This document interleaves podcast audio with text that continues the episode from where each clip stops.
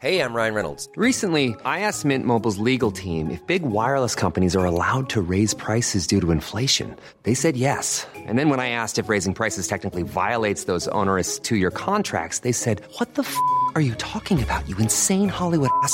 So to recap, we're cutting the price of Mint Unlimited from $30 a month to just $15 a month. Give it a try at mintmobile.com slash switch. $45 upfront for three months plus taxes and fees. Promo rate for new customers for limited time. Unlimited more than 40 gigabytes per month. Slows. Full terms at mintmobile.com.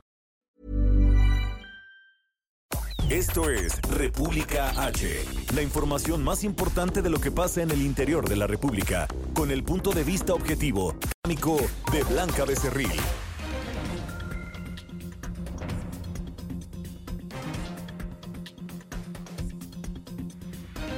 Hola, muy buenas tardes. Son las 12 del día con un minuto de este martes 26 de noviembre. Yo soy Blanca Becerril.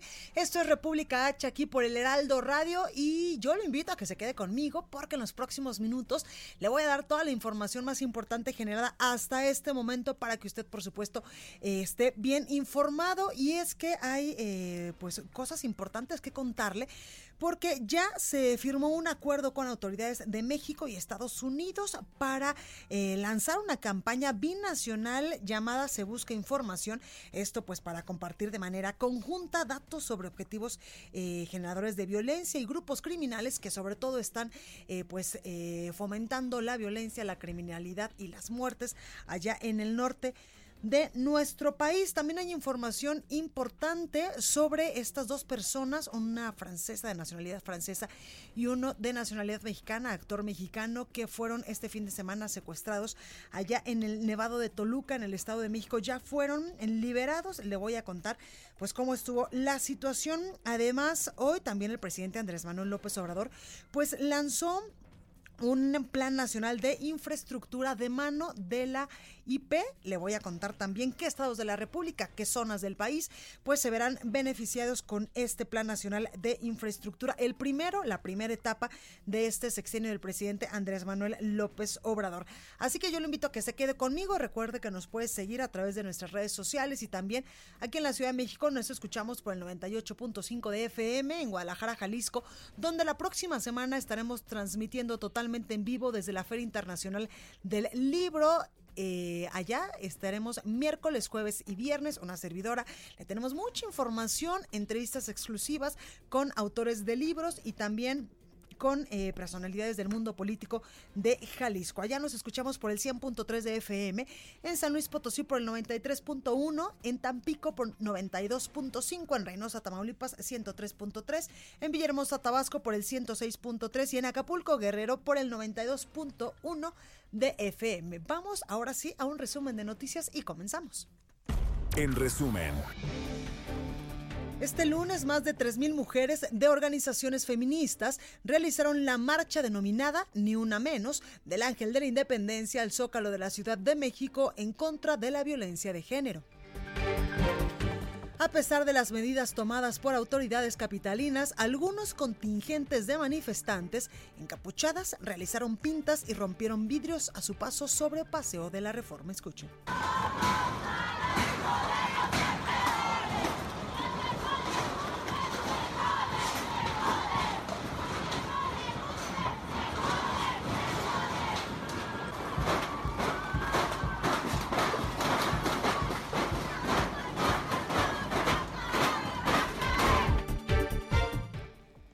Además, el secretario de Hacienda y Crédito Público, Arturo Herrera, reconoció que la economía nacional crece a niveles más bajos de lo esperado, por lo que se deben impulsar las inversiones.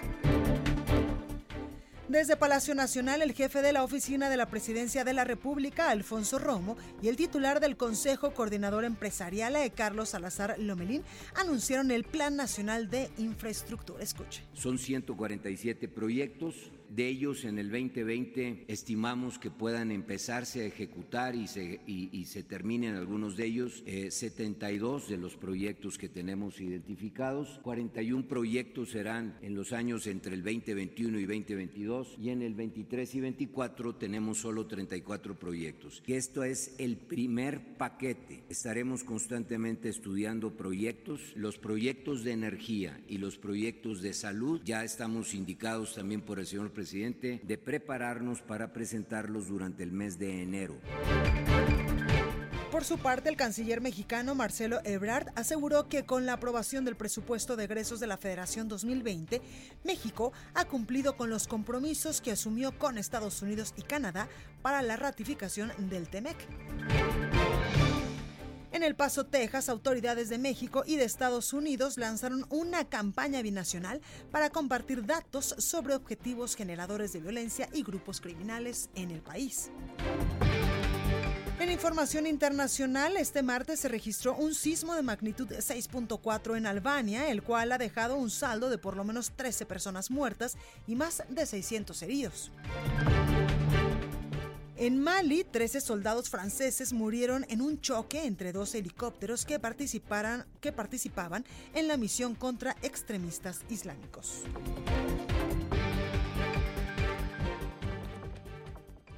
La nota del día. Bueno, comenzamos con toda la información porque hace unas horas autoridades del gobierno mexicano, sobre todo del estado de Chihuahua y de Estados Unidos del Paso, Texas, lanzaron la campaña binacional Se Busca Información para compartir de manera conjunta datos sobre objetivos generadores de violencia y grupos criminales. El plan presentado allá en El Paso, Texas, en el Puente Internacional de Córdoba de las Américas, contempla identificar a posibles integrantes de células delictivas, rango dentro de las organizaciones, funciones, modus operandi, ubicación y demás información para lograr la desarticulación de los grupos criminales que en estos momentos pues son los eh, principales generadores de la violencia y la inseguridad en el norte del país. Para hablar precisamente sobre esta campaña binacional Se Busca Información, tengo en la línea telefónica y me da mucho gusto saludar a Armando Cavada Alvide, Alvidres. Él es alcalde de Ciudad Juárez, allá en Chihuahua. Alcalde, buenas tardes, ¿cómo está? Blanca, muy buenas tardes. Con gusto saludarte desde acá en la frontera norte del país. Gracias, alcalde. Cuénteme un poco cómo surgió pues la idea de juntarse eh, tanto las autoridades mexicanas como autoridades estadounidenses para acabar o eh, pues minar a estos grupos criminales. Bueno, surge hace ya alrededor de 18 meses en una charla que tuvimos con el director de CBP de la Embajada de Estados Unidos en México de la posibilidad de repetir programas que han tenido éxitos en Estados Unidos, como el Se Busca, como el Crime Stoppers, como el Vecino Vigilante, pero hacerlo a nivel eh, binacional, en una región tan particular como la nuestra, que es Ciudad Juárez El Paso. Porque finalmente lo que ocurre en Juárez repercute también en, en la Ciudad del Paso. Claro. Nos fuimos trabajando todo esto acompañados del gobierno del estado, del gobernador Corral y de las agencias norteamericanas llegamos al punto de acuerdo en donde no solamente el intercambiar información, sino el eh, coincidir en los personajes que se tienen detectado tanto por las agencias de inteligencia norteamericanas criminales como por las mexicanas, estas eh, personas exhibirlas para que se dé información a una agencia norteamericana que será la encargada de administrar toda la información y después compartirla con las autoridades mexicanas y las autoridades norteamericanas. Eh, nos parece que es sin duda un ejercicio único eh, que se ha hecho en Tamaulipas nada más. Este tiene innovaciones que nos pueden dar buenos resultados y que buscamos al final del día que esto nos ayude para pacificar, para tranquilizar toda esta zona. Claro, alcalde, ¿cuáles son las innovaciones? Y también preguntarle, ¿la ciudadanía puede participar en darles información eh, anónima tal vez de los posibles objetivos que ustedes fijen eh, como delincuentes, como criminales, como eh, narcotraficantes allá en el norte del país? Pues utilizando la tecnología, no solamente el Facebook, sino también el WhatsApp, se podrá enviar a un teléfono de WhatsApp de una de las agencias, de las 10 agencias norteamericanas que participan, la información de manera anónima para que ésta sea verificada. Yo creo que el utilizar la tecnología es la diferencia. Y me parece que el hecho de que sean autoridades norteamericanas garantizan precisamente el anonimato, el conservar eh, la identidad de quien pudiera ofrecernos información para la ubicación de estos eh, presuntos delincuentes que no, pues ellos están registrados al menos en, los expedientes que se tienen tanto del lado mexicano como del lado norteamericano como generadores de violencia. Claro. En este contexto, alcalde, ¿cuántos objetivos eh, ustedes han identificado? En esta primera fase se determinó que fueran 10 objetivos eh, de distintos grupos criminales que operan aquí en, la región. Eh, y bueno, pues se hace en base al grado de peligrosidad de la información que se tiene sobre ellos, de qué posición ocupan jerárquicamente en esos grupos criminales.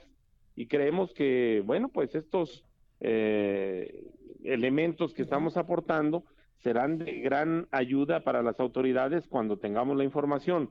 Situación que sí ocurre, que la gente sí se anima a proporcionar información, sobre todo porque han visto quienes vivimos en la frontera la experiencia de estas autoridades norteamericanas de cómo han logrado combatir el crimen precisamente a través de la relación estrecha y de confianza entre ciudadanía y gobierno. Y es importante, alcalde, porque lamentablemente los narcotraficantes, los delincuentes, pues no conocen fronteras y pueden eh, cometer ilícitos aquí, de este lado de, nuestro país, y cruzarse al otro lado o viceversa. O viceversa, muchos, eh, y hay información de ellos, cruzan del lado norteamericano a Juárez a victimar, a asesinar y luego se regresan o para el tráfico de drogas o para el tráfico de armas.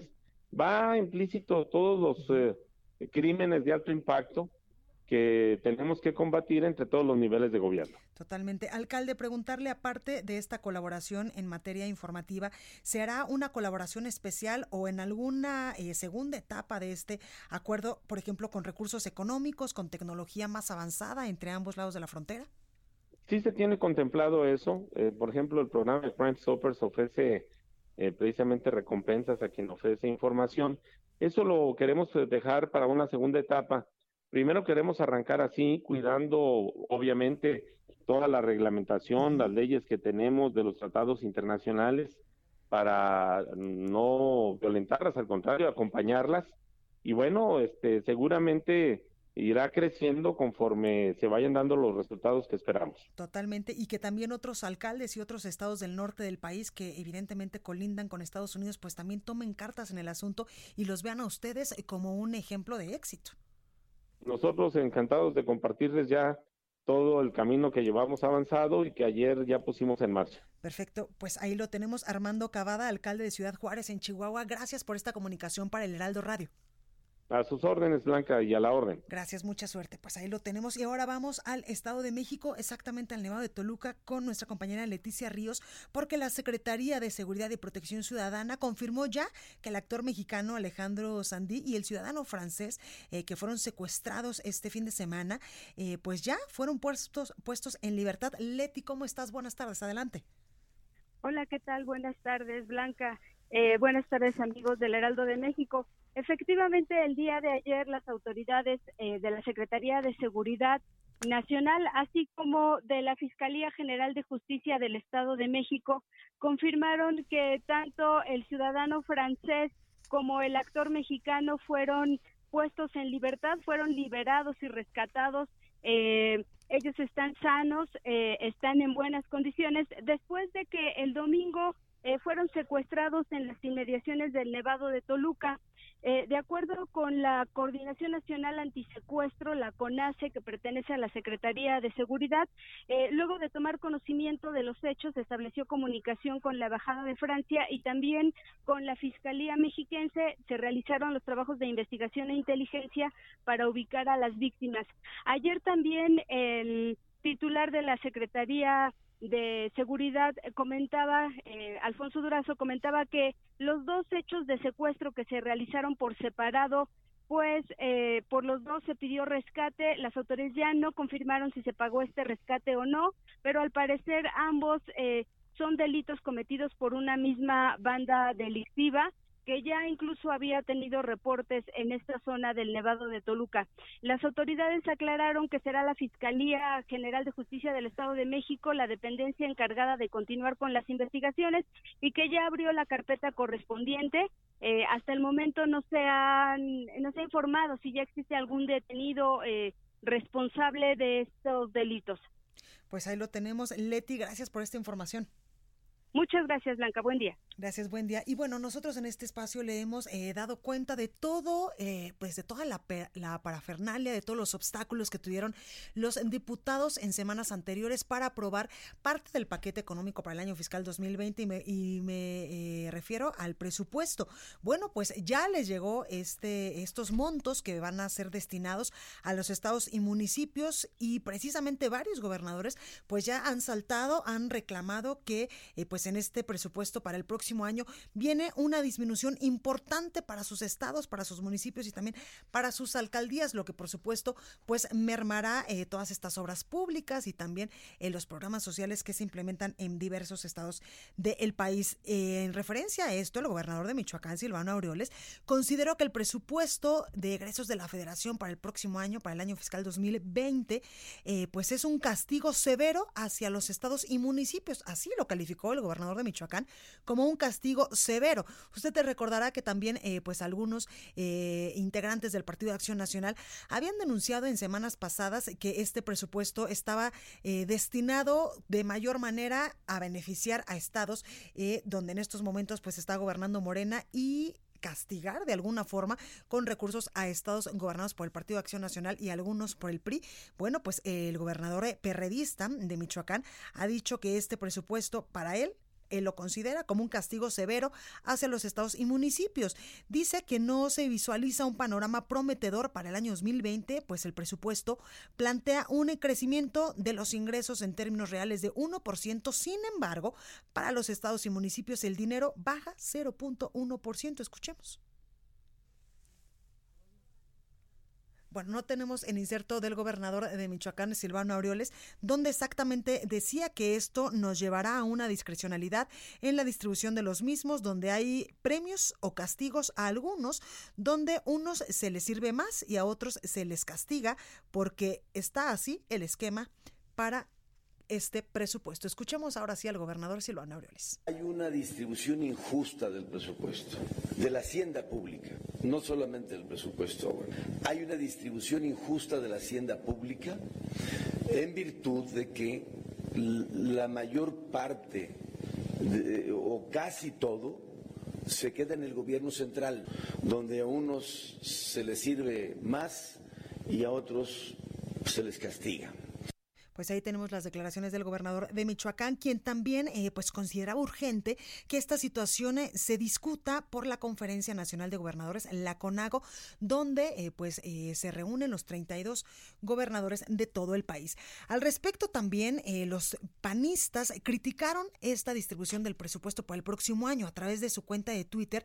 La Asociación de Gobernadores del Partido Acción Nacional decía, expresamos nuestro desacuerdo por la integración final del presupuesto de egresos mantuvimos siempre, nos mantuvimos siempre abiertos al diálogo con la Secretaría de Hacienda y Crédito Público. Se obtuvieron resultados en rubros como participaciones, aportaciones y proyectos específicos. No obstante, hay recortes dramáticos, sobre todo en las partidas para la construcción de nueva infraestructura federal. Fueron en la práctica canceladas, dice la Asociación de Gobernadores del Partido Acción Nacional. Además, el mantenimiento de la infraestructura sufrió recortes del 50%, el FOME actividades productivas en general tuvo recortes inaceptables. Con la economía ya en recesión técnica, dada a conocer hoy por, eh, bueno, el día de ayer por el INEGI, es urgente, dice la Asociación de Gobernadores, hacer una reconfiguración integral del presupuesto, imprescindible liberar recursos a infraestructura y también a actividades productivas. Tenemos que concentrarnos en la generación de empleos pide la Asociación de Gobernadores del Partido Acción Nacional. Y otro gobernador que también eh, pues ha dado eh, pues su punto de vista respecto a este presupuesto, porque también su estado se verá severamente afectado con los recursos que el gobierno federal destinará a estados y municipios, es el gobernador de Durango, José Rosas Aispuro, quien él consideró que es insuficiente el presupuesto del próximo año para la entidad aprobado por los diputados federales. Él dice que aún con todos los esfuerzos de cabildeo que hicieron varios gobernadores, varios alcaldes, varios presidentes municipales, que incluso, pues usted recordará, eh, algunos presidentes municipales de diversos partidos políticos estuvieron afuera de Palacio Nacional pidiendo una audiencia, pidiendo eh, que se les atendiera por parte del secretario de Hacienda y también del presidente eh, Andrés Manuel López Obrador para precisamente externarles su preocupación y también las necesidades de cada municipio respecto a los recursos que necesitan para, eh, pues para ejercer el próximo año. Bueno, pues también estuvieron en la Cámara de Diputados no solo los, eh, los presidentes municipales, sino también los gobernadores. En este sentido, pues el gobernador de Durango dice que no, que todos estos esfuerzos, pues eh, no fueron suficientes porque no se logró que el presupuesto que necesita, por ejemplo, Durango, pues sea el que los diputados asignaron a esta entidad. Sin embargo, pues el gobernador afirmó que los diputados reasignaron un monto de 11.300 millones de pesos que será distribuido entre todas las entidades, por lo que es posible que el monto para Durango pues aumente. El gobernador también manifestó su confianza de obtener más recursos para la entidad a través de las bolsas concursables y proyectos con distintas dependencias federales. Dijo también que por supuesto eh, va a buscar sumar más inversiones privadas en la entidad para compensar la falta de recursos públicos. Aseguró eh, el gobernador de Durango, José Rosas Aispuro, que lo que compete ahora es fortalecer aún más las alianzas con los empresarios de Durango, donde pues el Estado eh, mexicano, sobre todo el gobierno de Durango, les dé mayor certeza, mayor certidumbre jurídica, mayor certidumbre también en la parte de seguridad para que ellos pues puedan invertir con toda tranquilidad allá en el estado de Durango. Además, también anunció que eh, en los próximos días, eh, tentativamente el próximo viernes, va a presentar el proyecto de ingresos y egresos de la entidad, el cual afirmó va a ser acompañado acompañado de medidas de austeridad.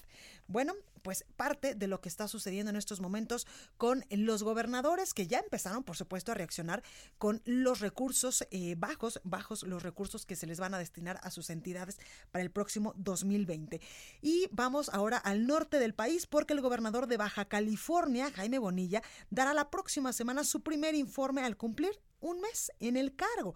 El mandatario de extracción morenista pues afirmó que los meses, que todos los meses va a realizar esta actividad a través de un video grabado y que va a ser difundido a través de sus redes sociales. El primero de ellos va a ser publicado entre el 1 y 2 de diciembre, cuando se estaría cumpliendo un mes de que asumió las riendas del estado de Baja California. Por otro lado, Bonilla también informó que esta semana el subsecretario del Empleo y comisionado para atender la migración Horacio Duarte, estará en la entidad para inaugurar un albergue en Tijuana para los deportados de Estados Unidos. Y es que hay que recordar que Baja California, pues es un estado bastante estratégico en el tema migrante, en estos migrantes que vienen desde Centroamérica, que eh, vienen evidentemente de muchos lugares de nuestro país y que buscan el famoso sueño americano, cruzar a el otro lado, cruzar a Estados Unidos. Bueno, vamos al sacapuntas del día de hoy. Hoy es miércoles y miércoles, no.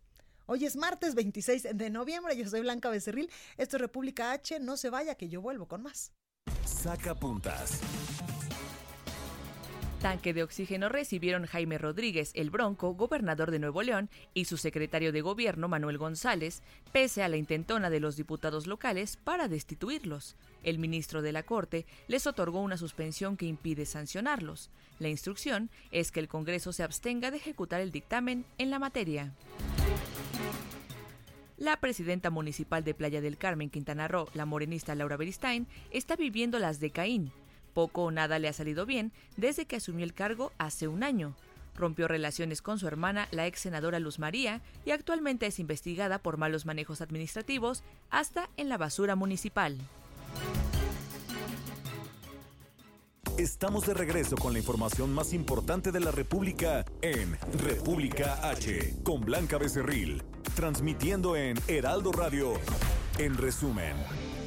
Autoridades de Ciudad Juárez, Chihuahua y del Paso, Texas, en Estados Unidos, lanzaron una campaña binacional para compartir datos sobre objetivos generadores de violencia y grupos criminales.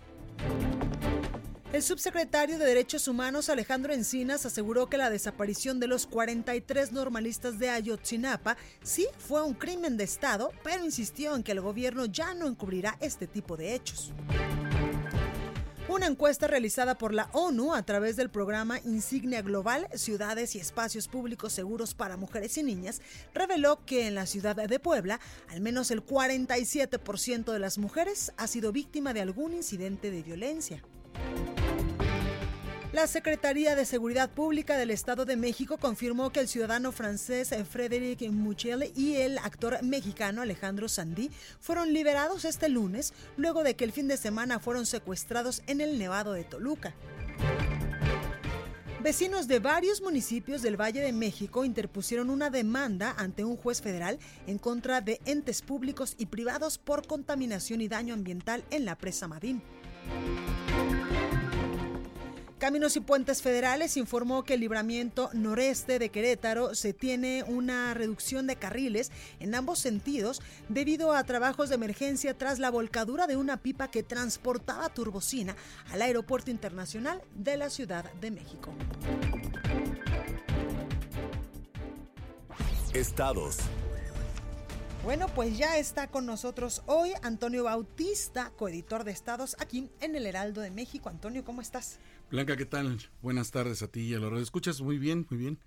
Aquí eh, llegando en este martes de casi ya de fin de mes. Y, casi fin de año. Un paso ya del fin de año, ya se acabó el año. Justo ayer le decía a nuestros radioescuchas que de repente yo estaba leyendo y digo, espérame, hoy es lunes 25 de noviembre, o sea, justo dentro de un mes estaremos ya celebrando la Nochebuena, la Navidad, algunos de vacaciones y se nos fue el año. Se fue, se fue, se fue, se va con una rapidez. Y un año complicado en materia de seguridad, en materia económica, política. Todo se está acomodando. Es, un año realmente eh, interesante, va a ser un año importante. Generalmente los nueve han sido años. Ah, ¿en serio? Los, vamos, digamos, este, los, los años 19 han sido eh, cierta importancia eh, fuerte, que tengan un 19, por ejemplo, 1994, ¿no? Tenía un 19 ahí, ¿no? Ya ah, sabes, las cabalísticas que hacen algunos. Es un año muy importante porque ha habido un cambio, hubo un cambio de gobierno, la, primera llegada de un gobierno de, izquierda al, No de centro ni de centro derecha. No, no, un gobierno de izquierda, la llegada al poder, y eso implica todo un cambio, ¿no? Economía, eh, la seguridad se ha desbordado, en, aunque digan lo contrario, pues los hechos, vamos, dicen otra cosa. Este, hay, hay cambios en estructuras de gobierno, cambios en estructuras económicas y pues vamos a ver qué. Y también en la forma de gobernar, Antonio, y uno de los preceptos del presidente Andrés Manuel López Obrador eh, que debería de permear a todo, eh, pues a todos los entes de gobierno, a los gobiernos estatales, municipales, a todos los eh, funcionarios públicos, es el tema de la corrupción y de la austeridad. Y en temas de corrupción, Tlaxcala parece que no está, pues, siguiendo las riendas o las directrices del gobierno federal.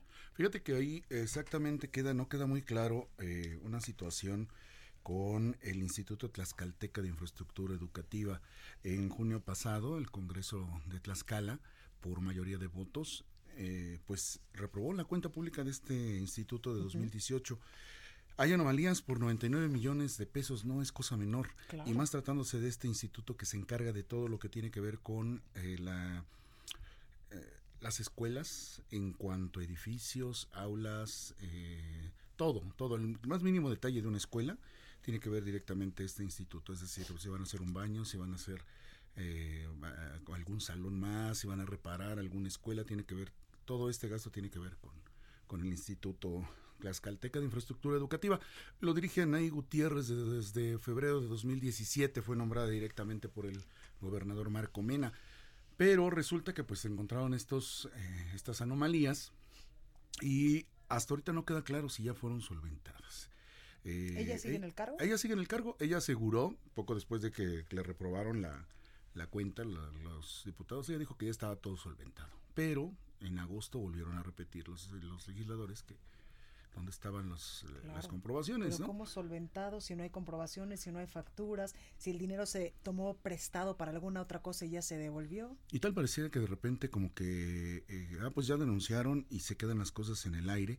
Ah, mientras nadie diga nada, pues ahí se van quedando. ¿Y por qué esto? Porque también en 2017 detectaron irregularidades por 70 millones de pesos en este instituto. Ya le tocaba a ella la administración de este instituto y pues también quedaron... O sea, lleva dos anomalías, dos pérdidas pérdida, entre comillas, de recursos. Exactamente, y, y no queda claro si ya han sido suficientemente solventadas. Claro. Ahora bien, eh, han ha habido situaciones algo, digámoslo, extrañas. En 2018, por ejemplo, el instituto reportó que le habían robado de sus cuentas dinero. Ah, no, bueno. 50 millones de pesos que después fueron recuperados porque se le habían depositado a alguien en otra cuenta, pero resulta que quien eh, recibió ese dinero también ya tiene demandado porque dice que ese dinero es de él. Entonces hay una pugna ahí de que desaparecieron 50 millones de pesos de una cuenta, ¿no? Eh, Claro. Del instituto. Y vamos, esa, esa, esa, esa ocasión sirvió pues para que se suspendieran pagos de contratos, pago de proveedores, este, porque no había dinero, porque el dinero había desaparecido.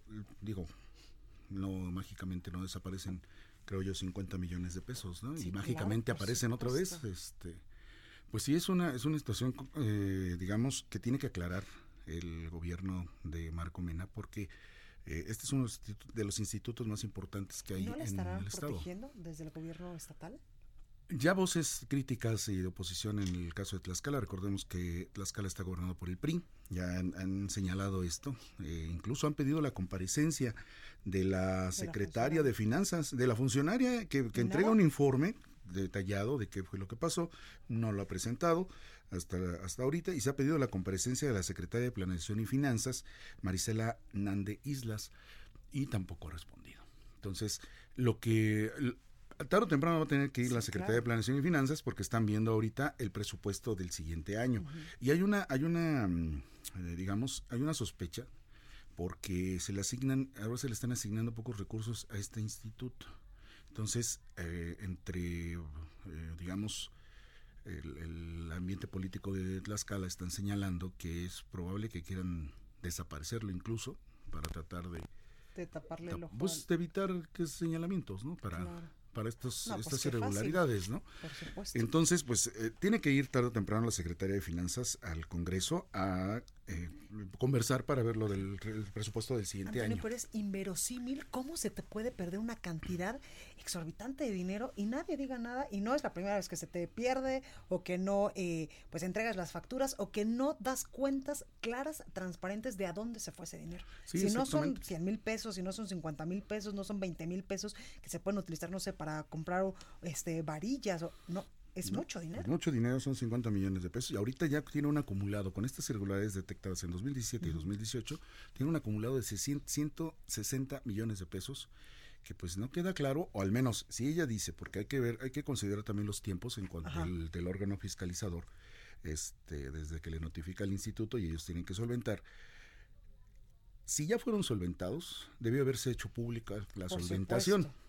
Pero no hay nada hasta ahorita, un reporte público. Y cualquier funcionario esto. lo haría, Antonio. Pues sí, para digo, limpiar su nombre, para limpiar el nombre de la institución, decir, oye, estos 50, estos 99, ya, eh, no es que ya los encontramos, pero ya aquí están las facturas, aquí está, eh, pues, eh, todos los documentos para mostrarles transparentemente a los tlaxcaltecas que el dinero se utilizó de manera eficiente. Sí, la ingeniera, porque es ingeniera civil, Anaí Gutiérrez, eh, no es nueva en el, en el ámbito, eh, digamos, de la administración pública, ya ha ejercido otros cargos eh, en, en municipios, ya, o sea, vamos, tiene experiencia y sabe perfectamente que deben responderse este tipo de anomalías. Y cuando No pueden un cargo quedar en el aire. es lo primero que te. Exactamente. Cuando estás casi, casi que haciendo eh, el tema de la entrega-recepción Sí, claro. Claro, porque eh, no son recursos propios. Claro, son de todos los sí, tlaxcaltecas. Son recursos que se necesitan para beneficio de toda la población. Este no es un instituto de un, de un municipio, no es el Instituto Capitalino de Tlaxcala, no, es el instituto de toda la entidad. Entonces, hay también señalamientos en que, bien, otras secretarías de, de la administración de Mena han tenido señalamientos y han generado sospechas en manejos, pero eh, pues lo que dicen los legisladores es que en particular el ITIFE es un caso muy particular porque hay, hay situaciones que están investigando de obras que se hacen aunque no sean necesarias y que se, se vamos, se cobran a sobreprecio. sobreprecios. Entonces, eh, creo que sí hay que es momento de que, y muy buen momento de que si efectivamente eh, Anaí Gutiérrez Hernández tiene la manera de demostrar que su administración está bien, Claro, pues que lo haga lo porque, porque es mucho dinero Totalmente. y eh, como bien mencionaste, su prestigio como funcionaria está está en juego. Pues ahí lo tenemos, Antonio Bautista, gracias. Blanca, gracias a ustedes, buenas tardes. Expo Antadia Alimentaria México 2020. Consolida alianzas y negocios el 31 de marzo, 1 y 2 de abril. Presenta. Recorrido por el país. Bueno, pues ahora vamos con nuestra compañera Fabiola Cancino, ella es editora de Estados en el Heraldo de México, que nos va a platicar sobre un tema importante que está sucediendo allá en Nuevo León y es que el ministro Juan Luis González eh, Alcántara Carranca amplió la prohibición que impide al Congreso de Nuevo León pues sancionar al gobernador Jaime Rodríguez Calderón el Bronco. Fabi, ¿cómo estás? Muy bien, Blanquita, ¿cómo estás tú? Saludos al auditorio. Pues cuéntanos, eh, Fabi, ¿en qué va este asunto del gobernador de Nuevo León? Que pues muchos ya han querido incluso que renuncie, han pedido su destitución y hasta juicio político en algún momento le han querido aplicar.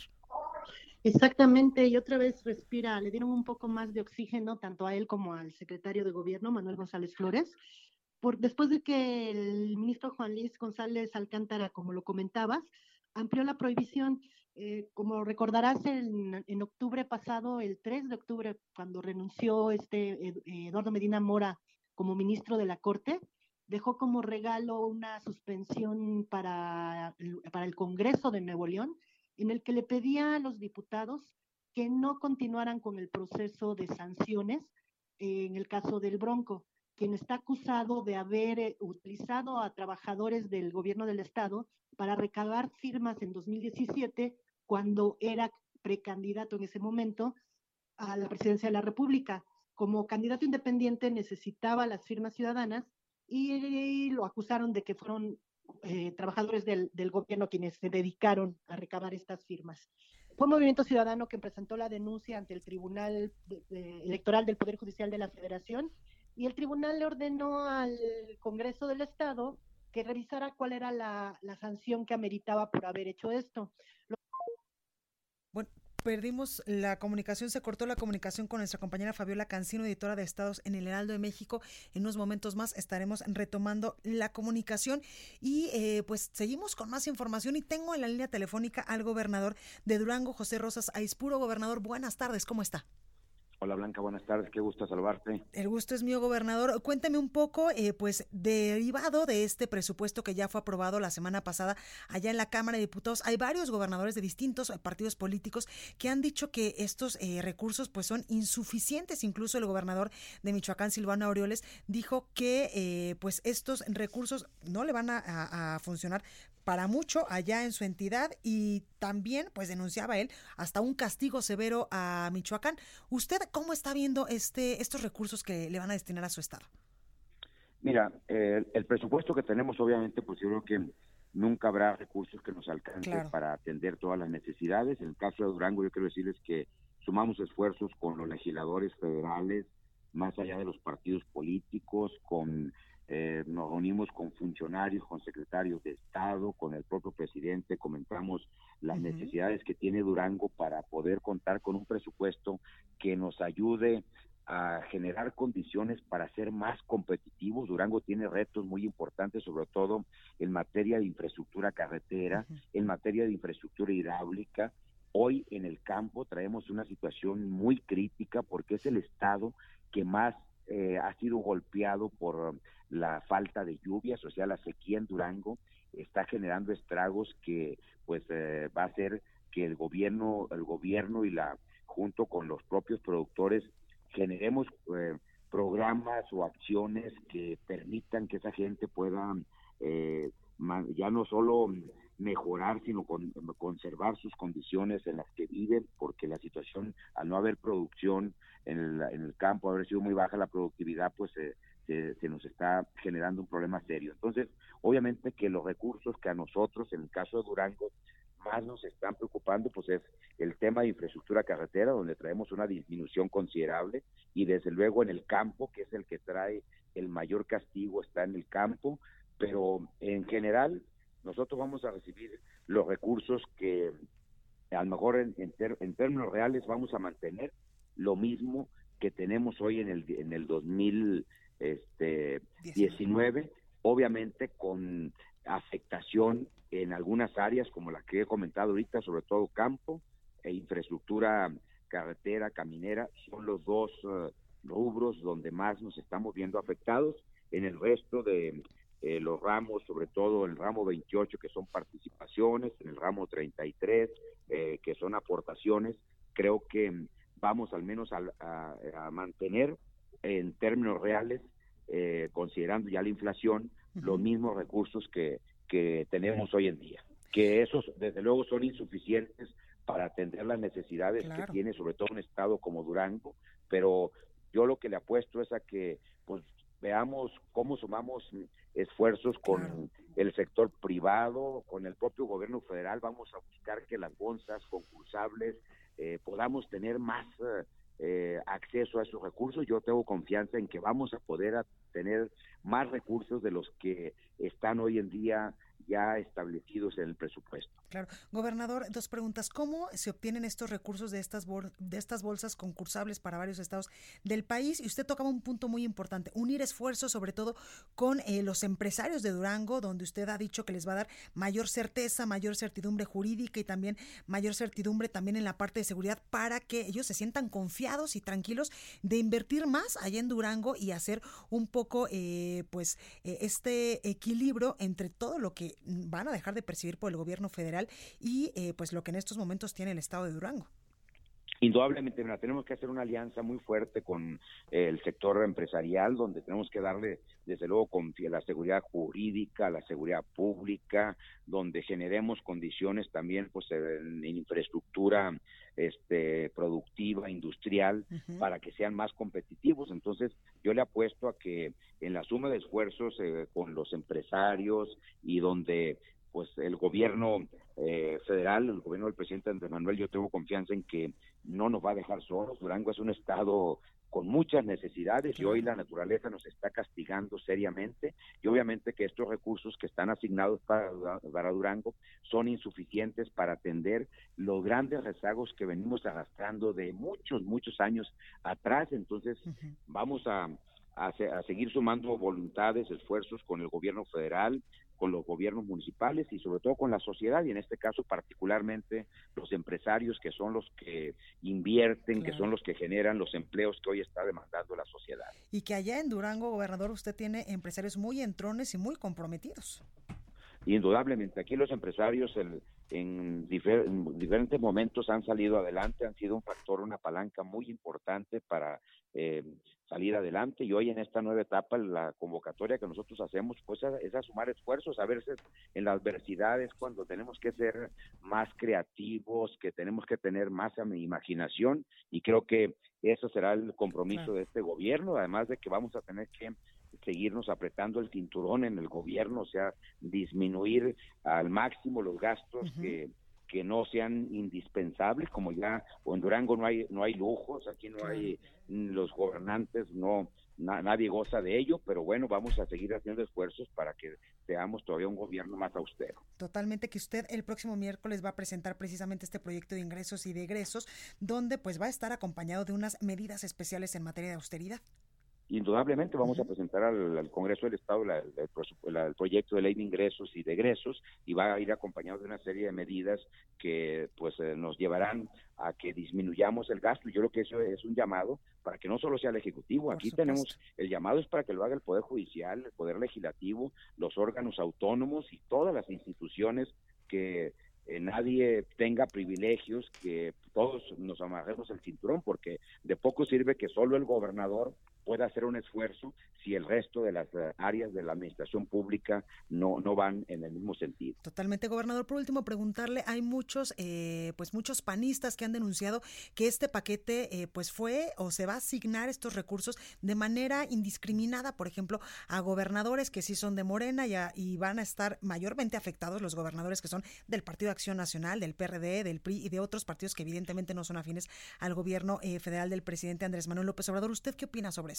Mira, yo, yo, yo espero que eso no se dé, sería muy lamentable pues que eh, estuviera claramente direccionado los recursos solo a los estados que son gobernados por determinado partido. Creo que el, uso del, en el gobierno no se tiene partido, en el gobierno se tiene un compromiso con toda la sociedad y, yo creo que yo tengo confianza que el gobierno del presidente Andrés Manuel pues eh, actúe con esa ese espíritu totalmente incluyente, democrático, como él lo ha expresado en cada momento o lo, expresa en cada momento. Entonces yo creo que si eso se llegase a dar, pues sí tenemos que levantar la voz, tendríamos que decir, a ver, qué está pasando aquí. Creo que, que eso yo espero que no que en el eje ya una vez que conozcamos a detalle, porque aquí hay que decirlo ahorita, hay 11.300 millones de pesos que reasignó la Cámara de Diputados que todavía no se ven reflejados en la Gaceta Parlamentaria y mucho menos todavía en el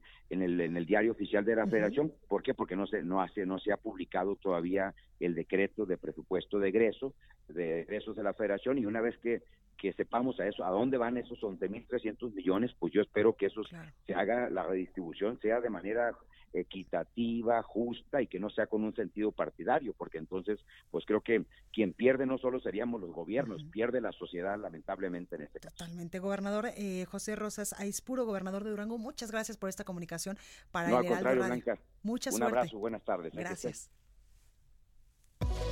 En un clima de profesionalismo, más de 1.900 empresas expositoras nacionales e internacionales se reúnen en Expo Antad y Alimentaria México 2020, con la certeza de consolidar alianzas y negocios con el sector comercial y alimentario.